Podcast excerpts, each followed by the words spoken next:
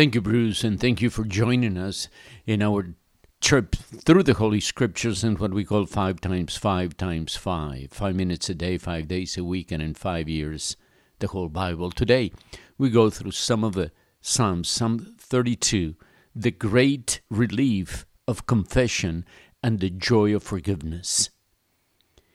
The manifestation of God's incomparable, immeasurable grace. I have no better commentary than the song, He has forgiven me. I know what it is to think of things I've done. I want to run and hide my head in shame. I know what it is to really hurt someone and feel no sense of sorrow at the pain. But I know what it's like to have enough of my disgrace and find, because of Jesus' blood, my sins can be erased. He has forgiven me. My sins have been washed from his memory. By the blood of the Lamb of Calvary, he has forgiven me. Do you know what it's like for God to be your friend? To talk to him with nothing in between do you know what it's like when the day comes to an end to sleep in peace because your heart is clean? Do you know what it's like when the accuser comes your way? To look him squarely in the eye with confidence and say, By the blood of the Lamb of Calvary, he has forgiven me. And in Psalm 33, we have a, a new song song of praise and worship to the Lord for His goodness, for His power, for His providence. And because all of that, we must trust the Lord. Our trust must be placed in the Lord. A friend often, t- often tells me of a yellow arrows that indicate the path of the traveler towards Santiago. In this psalm, I see arrows that indicate who and to whom we should look forward to. The psalm points out that his word and his person are to be praised, looked at, followed, imitate it. For he is righteous and faithful. And looking back for his creative power and to his person, because with his breath created this world and affirmed the universe.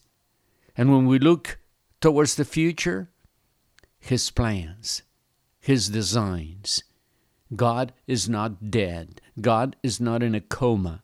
God is working in the universe, and He's working in your lives and mine. He's never idle. Join Him in what He's doing.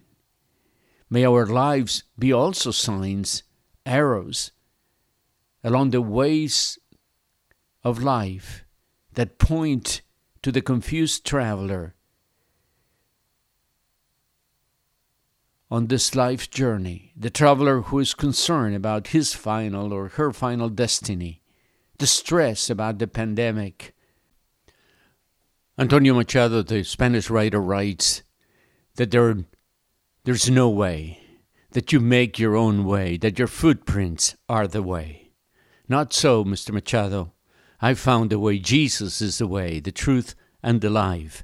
And we need not to be lost in this world. And we should be those arrows that point those people traveling around us to the truth, the way, and the life, because we have found Him. Chapter 35 of the book of Psalms talks about friends and betrayals. David prays for his own safety and the confusion of his enemies. The first 10 verses are a prayer of liberation from those who want to destroy him. David asks God to take his cause and longs to hear from, from him, I am your salvation. That's all he needs to hear, and concludes, My soul will be happy in the Lord. I will be full of joy because he saves. All my bones will say, Lord, who is like you? Who saves the weak from those too strong for them. Verses 11 through 21 of uh, Psalm 35, David expresses the pain of betrayal. The worst pain in the world goes beyond the physical, even further beyond any other emotional pain one can feel, is the betrayal of a f- friend. Heather Brewer writes Perhaps there is someone in your job that hates you. It may be that she's envious because of your beauty or elegance. Perhaps it is because the color of your skin or your accent. You don't know exactly why, but you sense rejection. You could have written this psalm. What hurts the most is when you've done a lot for someone and suddenly he or she badmouths you. Verse 14 As for my friend, as for my brother, he walked with me from here to there. I'd rather be slapped in the face by the enemy than stabbed in the back by a friend. And for those who are carrying a burden for many years, your heart would echo verse 17 How long, Lord, will you be watching? How long? Verses 22 through 28 Therefore, David asked God to do justice. Words cannot be more direct. Verse 22 You have seen it, O Lord. Do not keep quiet. O Lord, do not be far from me. Awake yourself. Come and help me. Fight for me, my God and my Lord. And then he finishes the psalm with verse 27 Let them call out for joy and be glad, who want to see the right thing done for me. Let them always say, May the Lord be honored. And in Psalm 36, we have a contrast of a great sinner and a great God. Verses 1 through 4 is the sad heritage of the wicked he does not fear the Lord. He believes he is the center of the universe. That is, that he deserves praise. He has no awareness of his sin or his inability to do God, good. In short, he is spiritually blind.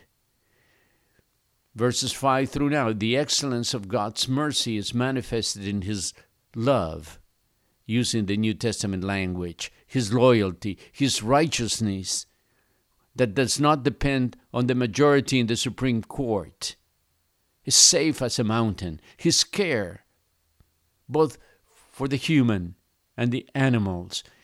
Not even a sparrow would fall without his knowledge, his protection, our hiding place under his wings his abundant provision. F.B. Meyer says that God gives us sorrows in cups, but his joy is in rivers. He is the, the source of life.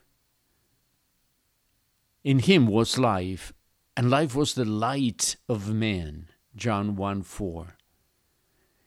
In his studio, a great painter, Corot, was satisfied with the landscape pa- paintings he had done. But when he went out and looked at nature's landscape, he was angry with his painting.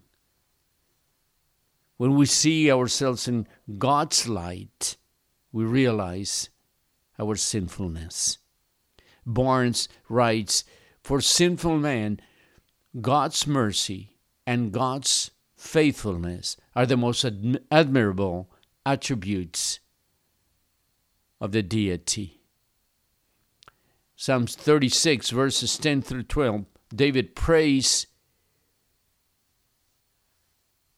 for God's mercy and asks God to extend his lordship, his dominion, his righteousness, his that his mercy would extend to us and not be interrupted. Extend his lordship and dominion and free us from our pain. And that's that's we come to chapter 37. True please. Do not be envious of evildoers, for they will fade like grass. The righteous will inherit the earth. The Lord is their stronghold. Verses 1 through 40, David encourages us to be patient and trust the Lord. At the end, there's a difference between the evildoer and the true Christian. And the true Christian has the last laugh. This psalm extends our horizon and at the same time gives us confidence for the present. It talks about the end result of the game of life. It is possible that during the first quarter, the referee of this world will unfairly charge us with a penalty. It is possible that he will take out one of our best players out of the team and that he would not call the opposite team's faults the local team. But the match is not over. We're seeing only a few plays, and the moment will come when the judge of this world will declare the real winners. First of all, we're not part of the local team. The fans are not on our side. And the judge of this world is not fair.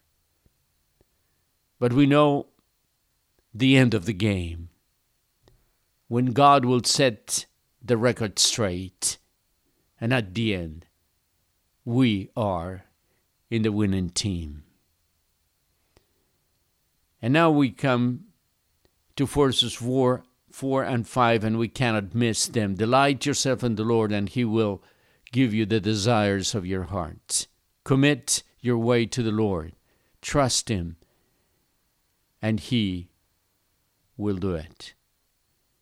And then, verse 16 Better the little that the righteous have than the wealth of many wicked. Sometimes more is less, and less is more. Let's, let us never forget that. Verse 25 I was young and I am old, and not, I have not seen the righteous helpless, not nor his offspring begging for bread. For the Lord loves righteousness, and he does not abandon his saints.